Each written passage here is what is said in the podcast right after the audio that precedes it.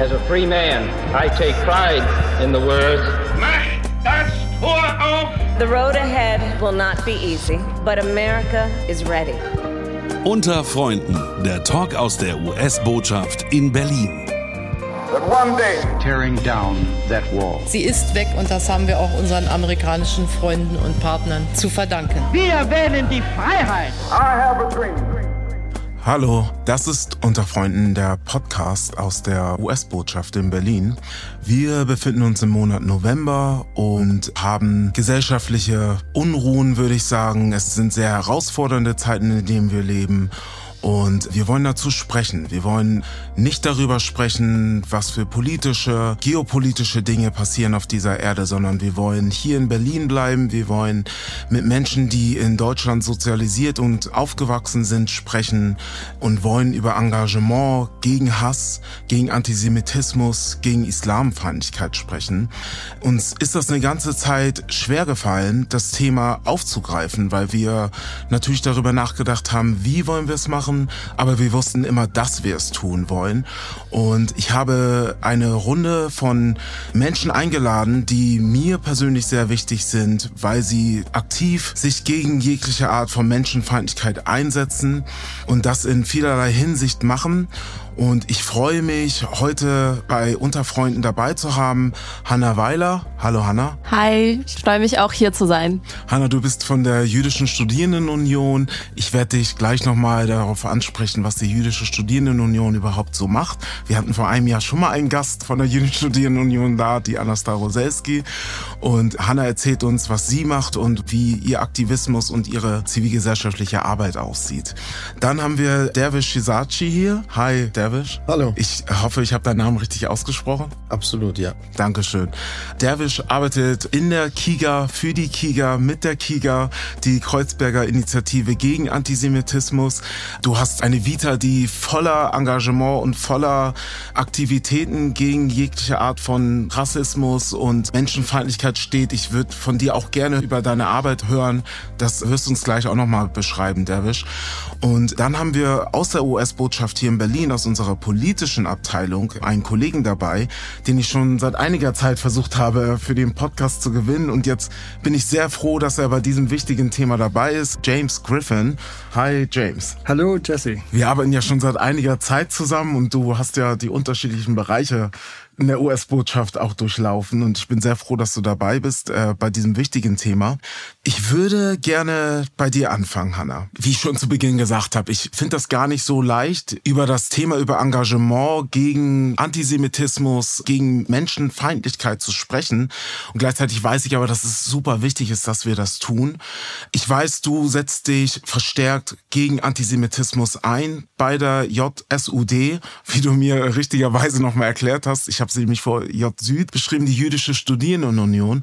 Und ich weiß, du hast es aber auch schon vorher getan, bevor du Präsidentin der Jüdischen Studierendenunion wurdest. Hanna, erzähl, beschreib uns doch, was derzeit bei dir ansteht. Ich weiß, das ist sehr, sehr viel.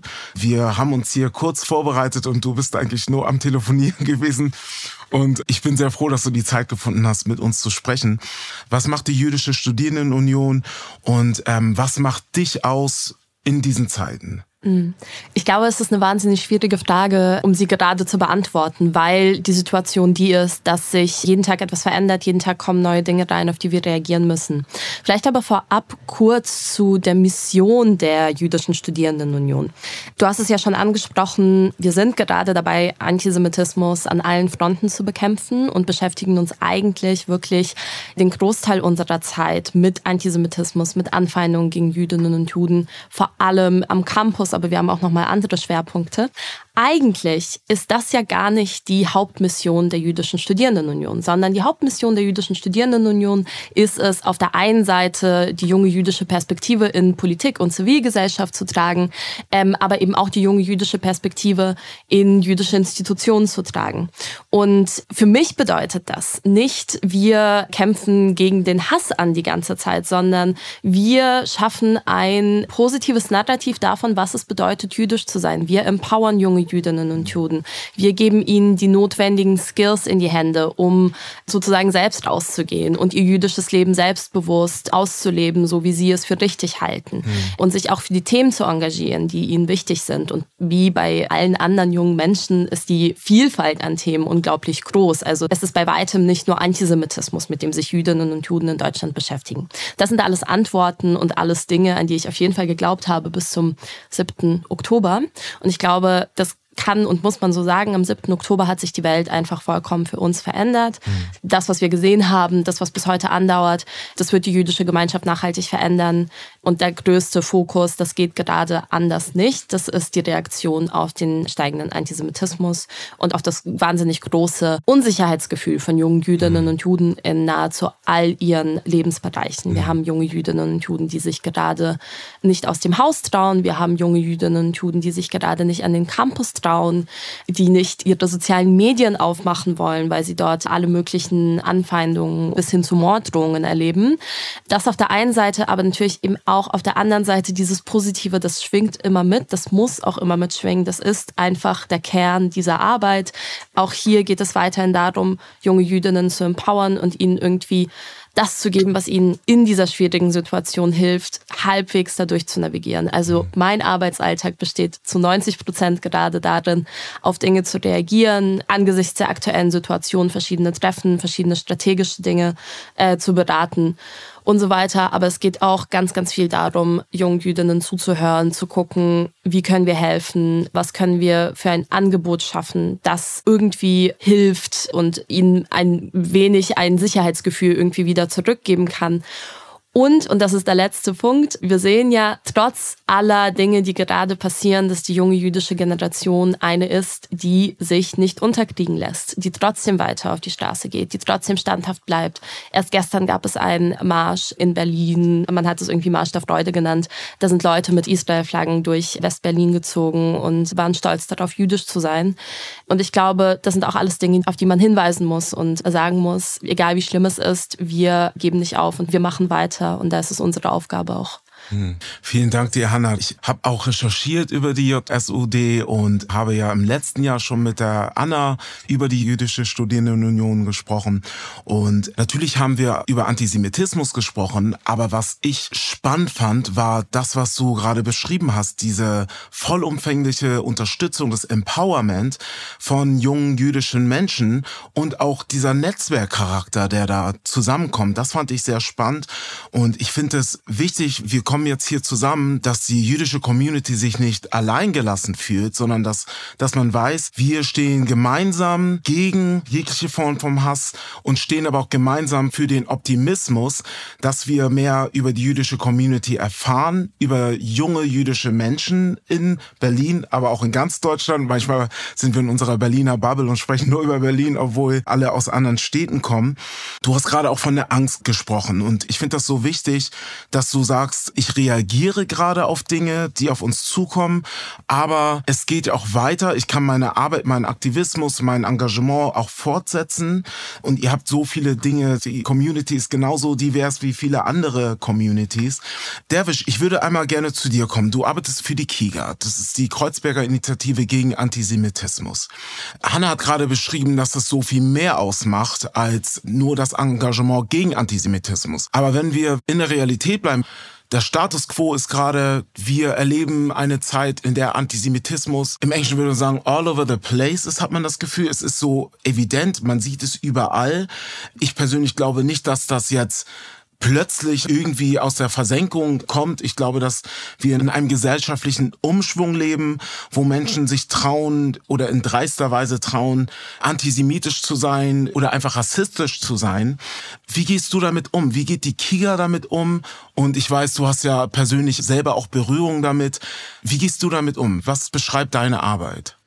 Nun, ich muss vorab sagen, dass das persönlich sehr anstrengend und erschöpfend ist. Wir haben vorhin mit Hanna darüber gesprochen, dass wir schon das Gefühl haben, uns gehen die Reserven aus, weil wir seit jetzt fast vier Wochen eigentlich so in so einem Modus des Funktionierens sind. Wir haben Anfragen, Leute haben Sorgen, brauchen Beratung, brauchen Unterstützung und wir sind auf diesem Gebiet erfahren und haben nicht den Luxus zu sagen, wir nehmen uns jetzt kurz zurück und können auch irgendwie den Schmerz mal verarbeiten. Sowohl die Sprachlosigkeit und der Schock, der unmittelbar nach dem 7. Oktober, nach dem brutalen Hamas-Terror uns alle erschüttert hat, aber auch in den letzten Wochen. Du hast es gesagt, es hört ja nicht auf. Also die Nachrichten hören nicht auf, die Bilder hören nicht auf und es hat eine ganz herausfordernde Tagesaktualität. Nichtsdestotrotz engagieren wir uns mit der Kiga jetzt seit 20 Jahren gegen Antisemitismus. Wir sind 2003 nach einem Terroranschlag entstanden. 2003 gab es einen Al-Qaida-Anschlag auf die Neva Shalom-Synagoge in Istanbul und eine Gruppe von Menschen aus Kreuzberg vor allem haben gesagt, wir gehen jetzt auf die Straße und verurteilen den Antisemitismus und zeigen uns solidarisch mit Jüdinnen und Juden. Es ist die Zeit der zweiten Intifada. Nach 9-11 gibt es viel verschwörungsideologischen Mist, der die Menschen beschäftigt und beeinflusst. Und da sind Menschen auf die Straße gegangen und haben aber festgestellt, mit einem Protest alleine ist es nicht getan. Wir müssen auch mit Bildung vor allem gegen Antisemitismus kämpfen. Und wir haben pädagogische Materialien entwickelt und haben versucht, insbesondere Kinder und Jugendliche zu erreichen über Schulen, haben aber festgestellt, dass man auch Lehrerinnen und Lehrer ausbilden muss und sie auch im Blick behalten muss. Und seit 20 Jahren machen wir das. Und wenn ich Hanna zuhöre, was die eigentliche Idee hinter JSUD ist, und zwar für die junge jüdische Selbstverständlichkeit zu sorgen, sie zu stärken, dann ist das eines der wichtigsten Elemente im Kampf gegen Antisemitismus, dass man die andere Seite auch immer zeigt. Mhm. Wenn man nur gegen etwas ist, dann hat man meiner Meinung nach auch kein optimales Menschenbild. Man muss mhm. immer auch für etwas sein. Das heißt, jedes Engagement gegen Diskriminierung muss im Blick haben, wir wollen Vielfalt. Es mhm. gibt Vielfalt und wir wollen Respekt und Toleranz.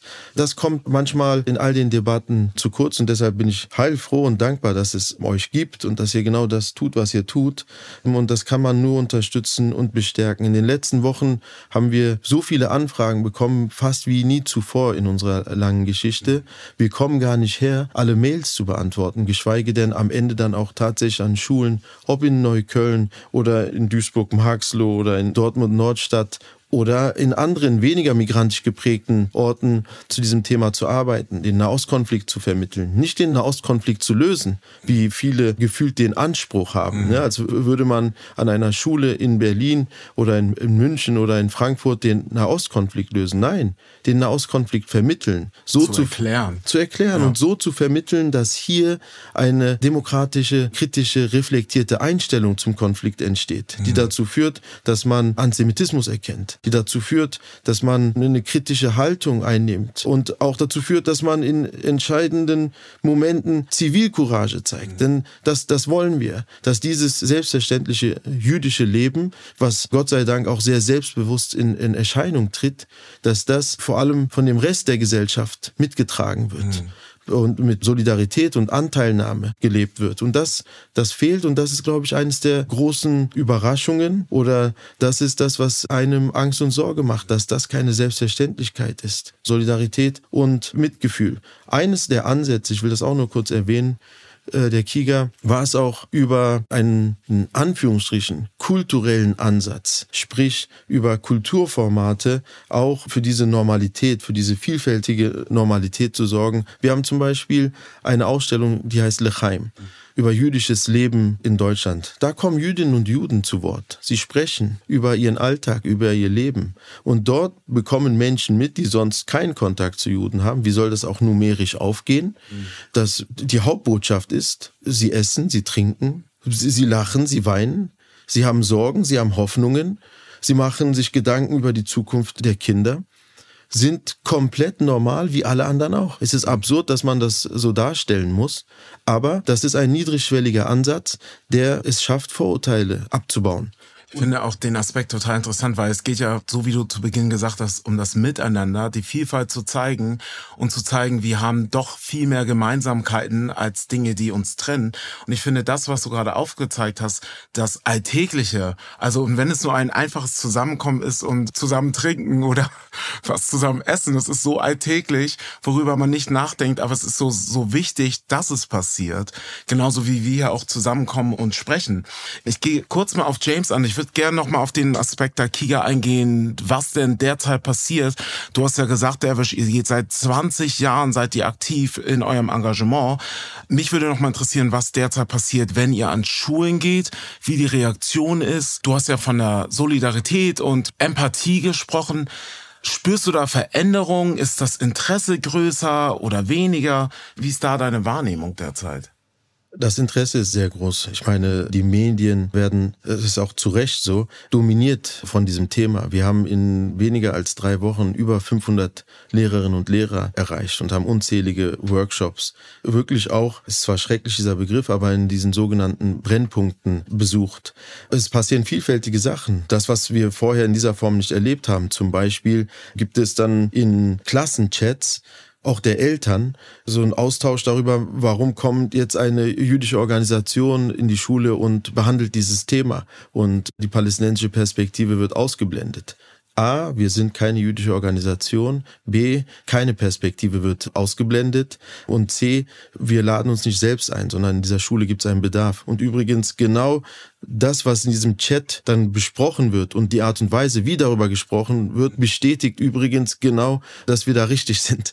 Und normalerweise müsste man diese Arbeit, die sonst fokussiert ist auf Kinder und Jugendliche und auf Lehrerinnen und Lehrer, auch auf die Eltern erweitern können. Und das können wir aber nur, wenn es vorher schon in der Schule eine gute Elternarbeit gibt. Mhm. Das heißt, noch vor Antisemitismus, vor Nahostkonflikt muss in der Schule Pädagogik ganz groß geschrieben werden, muss es gute Lehrer Lehrer-Schüler-Beziehungen geben, muss es eine gute Elternarbeit geben und überall, wo es übrigens knallt, weiß man, all das fehlt. Ja, also das heißt, die Vorarbeit fehlt. Mhm. Und so muss man meiner Meinung nach anfangen. Übrigens, und ein Satz nur noch dazu, ich will als Muslim, der ich auch bin, nicht nur über antimuslimischen Rassismus definiert werden. Das heißt, ich bin nicht glücklich, wenn mein Gegenüber mir signalisiert, ich weiß, was Homophobie ist und habe mich damit auseinandergesetzt und schön, dass es dich gibt oder so. Ich will als Mensch erstmal gesehen werden und im Alltag will ich auch erstmal fern von diesen Themen bleiben. Und ich kann es nur verstehen, verstehen, wenn es auch eine gewisse Bitterkeit hat, dass sich eine junge Studierendenorganisation vordergründig auch mit dem Thema Antisemitismus befassen muss. Und ich bin vor 20 Jahren, also über 20 Jahren, politisiert worden nach den Anschlägen auf den 11. September und bin den Rufen damals gefolgt, dass Antisemitismus zu bekämpfen nicht nur Aufgabe von Jüdinnen und Juden sein kann. Und für mich, und dieses Zitat, da werde ich auch nicht müde, das immer einzubringen, war ein Zitat von Rabbi Hillel vor hunderten von Jahren, also fast vor zwei Jahrtausenden, wegweisend. Er sagt nämlich, wenn ich nicht für mich bin, wer ist es dann? Das heißt, der Mensch muss erstmal für sich selbst sein. Und dann geht er aber weiter und sagt, wenn ich doch nur für mich bin, was bin ich dann? Ja, das heißt, wenn man nur für sich ist, dahinter fragt Rabbi Hillel die Identität und stellt eine große philosophische Frage, denn zum Menschsein gehört das Soziale. Das heißt, ich bin auch jeweils für den anderen. Und, das verliert auch nicht die Aktualität, im dritten Schritt sagt er, und wenn nicht jetzt, wann dann? Und es ist immer das Jetzt. Und ich bin dankbar, dass ihr trotz Überlegungen, ob man das machen soll, hier diese Veranstaltung unter Freunden zu diesem Thema, dass ihr diesen Schritt gegangen seid und wir uns hier begegnen und austauschen. Danke dir, Derwisch. Danke dir. James, ich komme kurz zu dir. Du bist in der politischen Abteilung in der US-Botschaft tätig. Ich weiß, dass du einen Schwerpunkt auf Innenpolitik hast und ich bin mir sehr sicher, dass du sehr, sehr viel zu tun hattest in den letzten Wochen. Willst du uns kurz beschreiben, was du machst, wer du bist und warum es so wichtig ist, dass du heute hier bist? Ja. Ähm, ja, gerne. Ja, mein Name ist James Griffin. Ich arbeite in dem innenpolitischen Referat in unseren politischen Abteilung. Was heißt das konkret? Also in dem innenpolitischen Referat beobachten wir alle gesellschaftliche und politische Entwicklung in Deutschland und versuchen diese ein bisschen zu analysieren, um unsere Entscheidungsträger, ob sie dann in der Botschaft sind oder in Washington sind, dann darüber zu informieren, damit sie dann praktisch bessere Entscheidungen treffen können. Ja. Oder wenn sie sich mit ihren deutschen Kollegen treffen oder mit Experten in Deutschland, dass sie dann informiert sind, so dass sie nicht bei Null anfangen müssen. Und ein wichtiger Aspekt dieser Berichterstattung, sage ich mal, ist die Verfolgung der aktuellen Entwicklung des Tagesgeschehens. Dann analysiert man das laufend.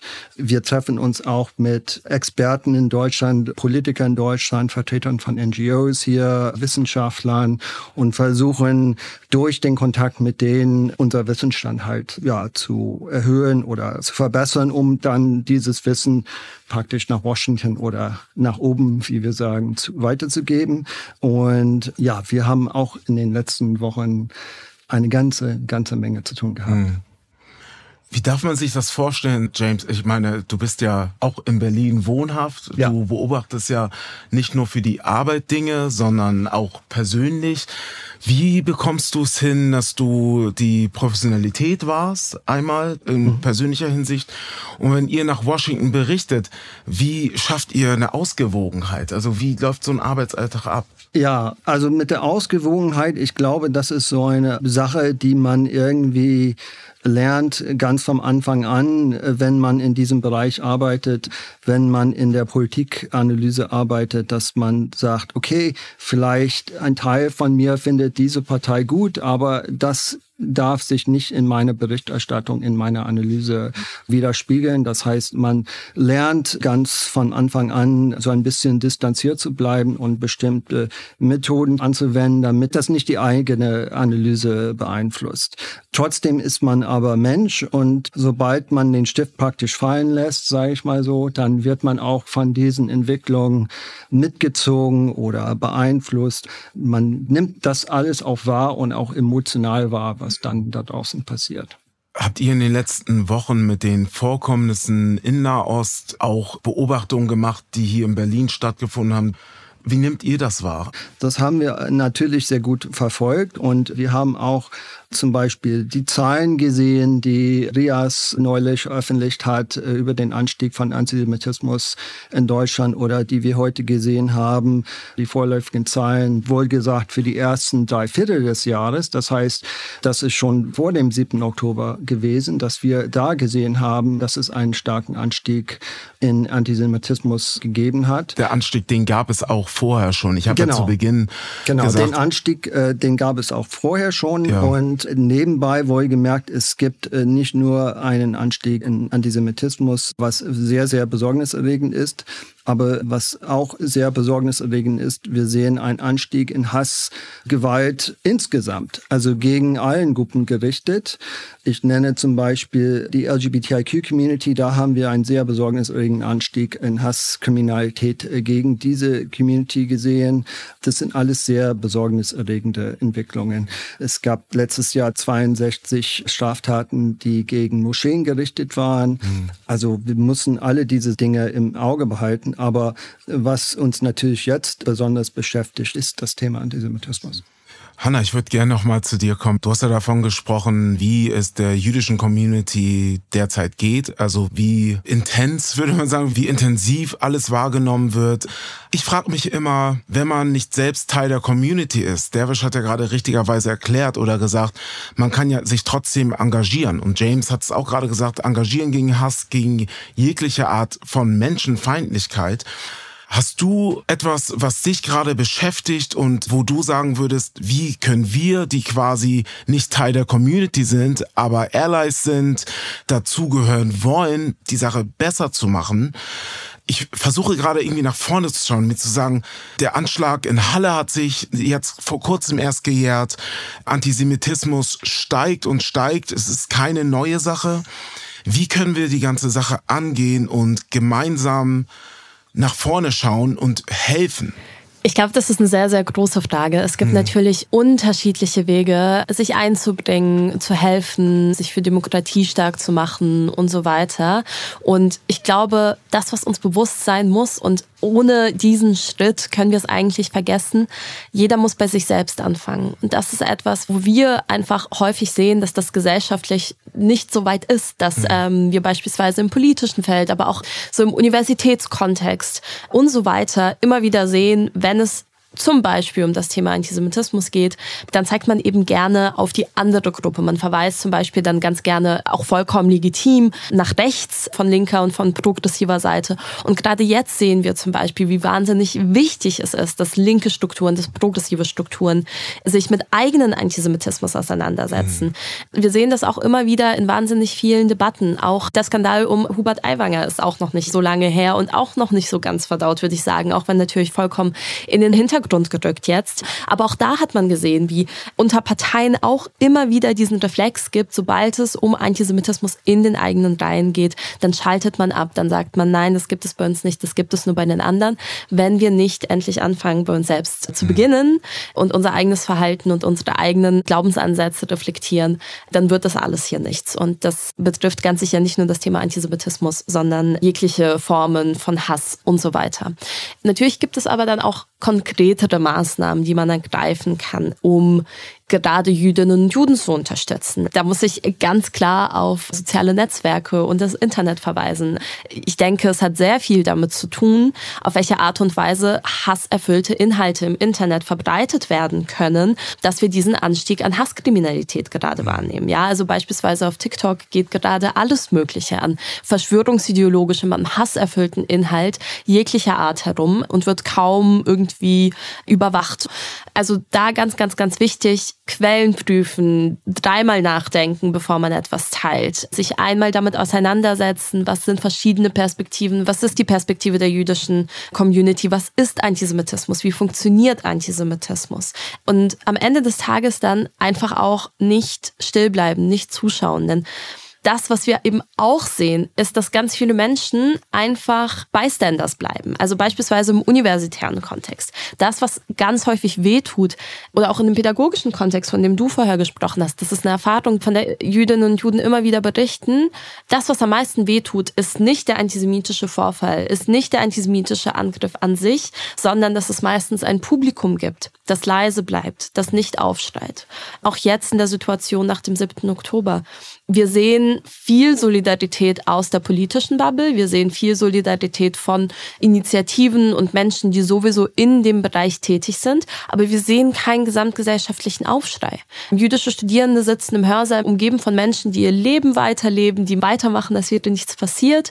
Und wenn man dann als jüdische Person da sitzt und diese ganze Hölle durchlebt, die wir gerade durchleben, das ist einfach so, dann tut es wahnsinnig weh zu sehen, wie wenig es die Menschen drumherum eigentlich interessiert. Also ich glaube wirklich, bevor wir nicht anfangen, bei uns selbst zu gucken, woran wir eigentlich glauben, was wir eigentlich als selbstverständlich wahrnehmen, was unser eigenes Privileg in gewissen Punkten ist, und dann nicht anfangen aufzustehen und zu handeln und irgendwie auch unsere eigene Bubble zu verlassen, dann werden wir gesellschaftlich nicht weiterkommen.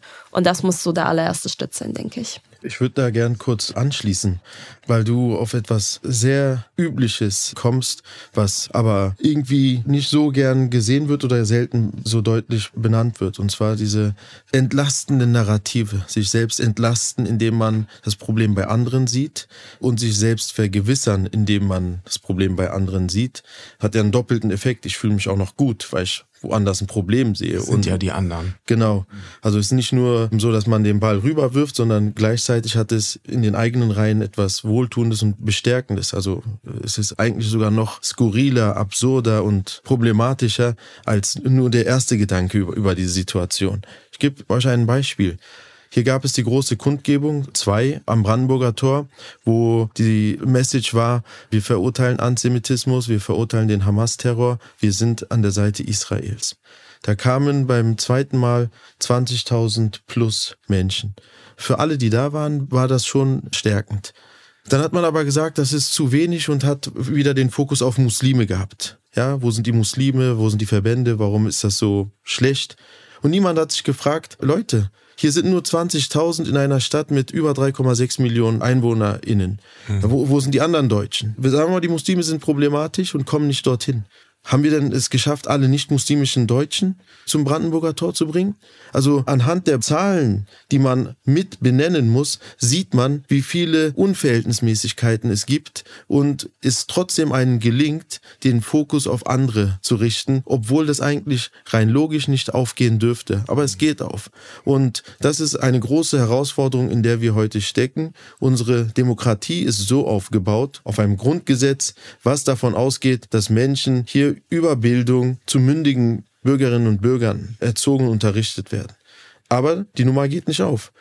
Und wir stellen fest, so wehrhaft ist unsere Demokratie nicht. Hm. Und wir haben kaum Möglichkeiten und Mechanismen, das Erstarken von rechts zu bremsen. Das ist übrigens äh, nicht nur eine Herausforderung, die wir in Deutschland haben, die haben unsere Freunde in den USA auch. Und das ist eine globale Herausforderung, vor der wir stehen. Und soziale Medien, die zwar heute das Leben prägen und bestimmen, werden weiterhin als eine zusätzliche äh, Welt wahrgenommen, in der man quasi einen Freifahrtsschein hat mhm. für alles. Ja. Aber das ist keine zusätzliche digitale Welt.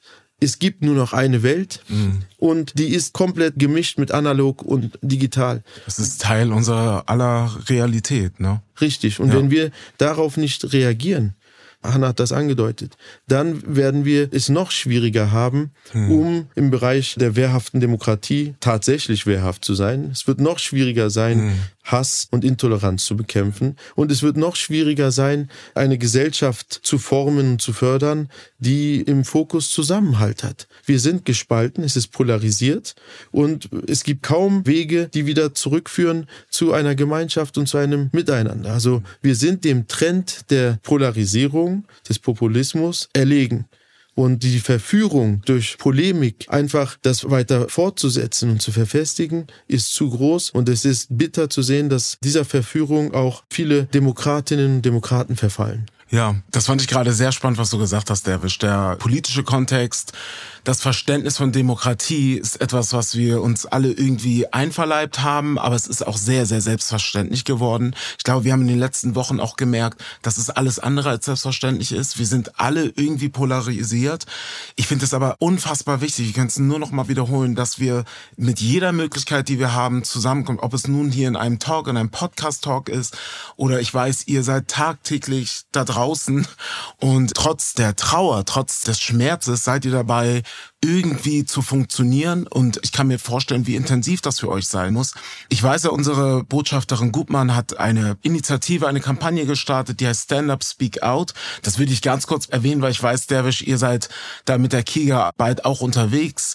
Hanna, ich weiß, dass ihr mit der JSUD auch irgendwie unterwegs seid und James ist gerade sehr, sehr intensiv in die Vorbereitung, steckt da drinne. Deshalb bin ich froh, dass du da bist.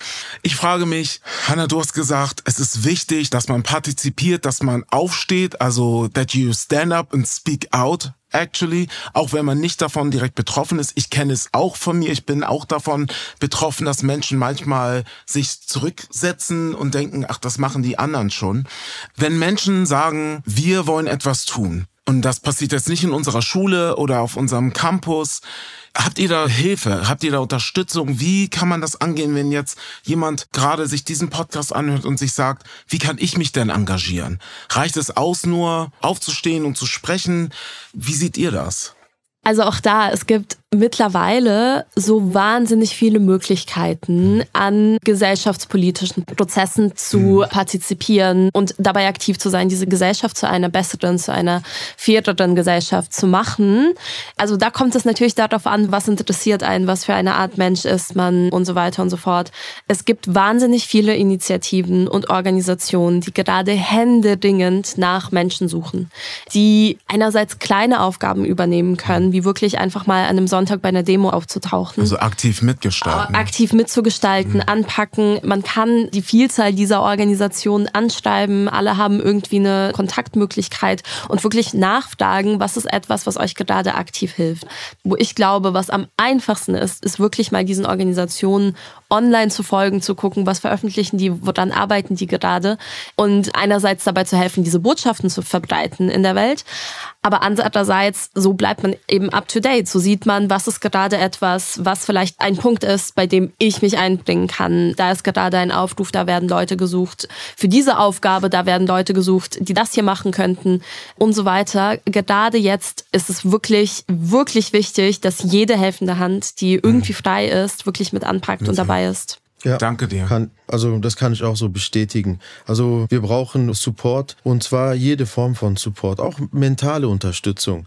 Also als du gesagt hast, dass bei vielen von Rassismus und Antisemitismus betroffenen Menschen neben dieser Erfahrung zusätzlich auch das Schweigen oder das Zuschauen Dritter sehr in Erinnerung geblieben ist, schmerzhaft in Erinnerung geblieben ist, will ich sagen, ja, das ist so. Ich bin auch von Rassismus betroffen und ich kenne das und das hat mich jedes Mal sowohl traurig gemacht als auch wütend gemacht und hat mich auch so ins Verzweifeln gebracht. Gleichzeitig ist aber das andere, und zwar der Zuspruch, auch etwas Wichtiges, etwas Stärkendes und das bleibt auch in Erinnerung, das bleibt auch prägend. Also man kann sagen, wir sehen euch, wir finden gut, was ihr macht, braucht ihr Unterstützung oder einfach nur ein Like auf Social Media oder ein Kommentar weiter so. Ich spiele bei Maccabi Fußball. Wir hatten in den letzten Wochen auch Polizeischutz. Ich hätte mir gewünscht, dass Menschen, die das mitbekommen, das war nämlich in allen Medien, sagen, ey, ich habe jetzt gefrühstückt am Sonntag, ich fahre mal auf den Fußballplatz und stehe da und zeig, dass ich solidarisch bin dass so ein gesellschaftlicher Ruck entsteht und Menschen einfach proaktiv in Eigeninitiative aufstehen und vorbeischauen oder mitbekommen, ich lese viel, die Zahlen zu Antisemitismus oder zu Rassismus steigen und wie geht's dir? Bist du betroffen? Kann ich was für dich tun? Also der Nachbar, die Nachbarin kann mal fragen, wie es einem geht. Mhm. Der Mensch sucht das Menschliche und da brauche ich keine Nahostexperten oder Antisemitismus-Experten. Ich möchte Kolleginnen und Kollegen haben, die mitfühlend sind. Ich möchte Nachbarinnen und Nachbarn haben, die mitfühlend mitfühlend sind. Ich möchte ähm, in, in, in den Läden, wo ich einkaufe, Menschen haben, die mitfühlend sind. So durchbrechen wir dieses Problem der Polarisierung, der Spaltung. Es geht nur mit einem Miteinander. Also wir erreichen Miteinander nicht im Ziel, sondern auf dem Weg dorthin, indem wir das ständig leben. Und das fehlt mir wir machen es uns auch zu gemütlich, indem wir uns sagen, wir reichen uns jetzt selbst, wir müssen uns selbst vergnügen. Es ist nun mal so eine kleine Masse, mehr schaffen wir nicht anzuziehen. Aber mir geht's nicht, von meiner eigenen Bubble bestätigt zu werden, sondern ich will den anderen erreichen. Und so ist übrigens der Grundgedanke. Also ich will Frieden mit meinem Feind und ich will Kompromiss mit dem Andersdenkenden. Ich möchte Dialog mit dem Andersgläubigen. Mhm. Ja, und entweder glaube ich daran und schaffe es auch hier und da über meinen Schatten zu springen, oder ich glaube nicht daran und ich akzeptiere, dass wir eine gespaltene Gesellschaft sind. Ich finde, die Quintessenz ist ja, wir lassen uns nicht trennen, wir halten zusammen. Wir haben darüber vor einigen Tagen gesprochen, das finde ich super wichtig. Wir sind schon am Ende angekommen. Ich habe das Gefühl, wir könnten hier noch eine Stunde sprechen. Darf ich noch eine kleine Sache Auf hinzufügen, die wir vergessen haben, die aber ja. wahnsinnig wichtig ist zu erwähnen? Das Idealistische ist wahnsinnig wichtig und hm. das ist das eine, aber wir dürfen nicht vergessen, dass die Vielzahl der Organisationen, die gerade auf den Straßen sind, um es mal platt auszudrücken, uns helfen, wo sie können, viele auf ehrenamtlicher Arbeit basieren oder viele auch einfach auf Spendengelder angewiesen mhm. sind. Und das ist auch einfach wirklich ein ganz wichtiger Punkt. Wenn man helfen möchte und vielleicht keine Zeit hat, gibt es immer auch den Weg, finanziell zu unterstützen. Beispielsweise OFEC ist eine Organisation, die gerade wahnsinnige Arbeit leistet und Opfer antisemitischer Gewalt berät. Ohne OFEC würden alle jungen Jüdinnen und Juden, zumindest in Deutschland, gerade wirklich vollkommen zusammenbrechen. Und beispielsweise an OFEC zu spenden und die Arbeit damit zu unterstützen, ist auch ein ganz, ganz wichtiger Schritt, den wir nicht überspringen bringen dürfen, wenn wir über diese Themen sprechen. Vielen, vielen Dank euch für das Gespräch. Das war so wichtig, dass wir gesprochen haben. Ich glaube, dass es auch nochmal eine Motivation ist für unsere Hörer, sich zu sagen, hey, da waren jetzt ganz viele Ansätze, wie ich helfen kann. Ich würde euch gerne nochmal fragen, in dem transatlantischen Kontext, in dem wir uns hier bewegen, was euch die deutsch-amerikanische Freundschaft bedeutet, beziehungsweise in diesem Kontext zu Stand Up, Speak Out und wir lassen uns nicht trennen, wir halten zusammen. James, ich fange bei dir an, weil ich weiß ja, dass das zu deinem täglich Brot gehört quasi. Was bedeutet dir die deutsch-amerikanische Freundschaft? Ja, für mich ist das etwas, ja, was mich seit 30 Jahren bewegt, praktisch. Also das ist ein elementarer Bestandteil meines Lebens die deutsch-amerikanische Freundschaft, seitdem ich mit 17 das erste Mal in Deutschland war und von diesem Land und dieser Sprache und diese Kultur und diese Geschichte so wahnsinnig fasziniert war. Und es dauerte noch bis heute an. Und das ist für mich so, ja, mein Leben praktisch, ja. Teil deines Lebens. Ja. Danke dir, James. Hanna, was bedeutet dir die deutsch-amerikanische Freundschaft? Für mich steht die deutsch-amerikanische Freundschaft für einen nie aufhörenden Einsatz für Demokratie und dafür, dass Demokratie verteidigt werden muss und nicht selbstverständlich ist und dass das etwas ist, womit wir uns alle beschäftigen müssen und jeden Tag aufs Neue praktizieren müssen. Danke dir, Hanna. Derwisch, du bist der Letzte in der Runde. Was bedeutet dir die deutsch-amerikanische Freundschaft? Für mich bedeutet das auch unheimlich viel. Mein Vater kam als Gastarbeiter nach Berlin 69 und hat ganz am Anfang für die Amerikaner hier gearbeitet. Und diese Erfahrung, diese positiven Erfahrungen haben dazu geführt, dass er eine sehr affirmative Einstellung den Amerikanern gegenüber hatte. Das hat er auch uns vermittelt. Und ich war 99 Gastschüler in Tennessee und das war eine tolle Erfahrung. Und ich habe es vorhin schon gesagt, 9-11 hat mich politisiert. Und seitdem engagiere ich mich gegen Extremismus, gegen Antisemitismus und äh, gegen Rassismus. Rassismus. Und ich habe in diesem Austausch der letzten Jahre viel von den Amerikanern gelernt, wie wichtig es ist, Coalitions zu bilden, wie wichtig es ist, mit Allianzen gegen Hass und Intoleranz zu kämpfen. Und wir haben zum Beispiel einen sehr engen Partner, das US Holocaust Memorial Museum in Washington. Die kommen auch jetzt äh, am 15. und 16. Dezember nach Berlin. Wir veranstalten mit denen gemeinsam eine Konferenz, die schon lange vorher geplant war, zu Holocaust Distortion. Denn auch die Erinnerungskultur wird in Deutschland in Frage gestellt und die Shoah wird relativiert, verzerrt, trivialisiert und auch negiert wie noch nie zuvor in der bundesrepublikanischen Geschichte. Und auch da müssen wir wachsam sein. Vielen Dank dir, Servisch. Das war unter Freunden der Talk aus der US-Botschaft in Berlin zu einem sehr, sehr, sehr wichtigen Thema. Ich bedanke mich wirklich bei euch für dieses tolle und wichtige Gespräch. Wir hören uns im Dezember wieder. Dankeschön. Vielen Dank. Unter Freunden, der Talk aus der US-Botschaft in Berlin. It's one small step for man. I have a dream.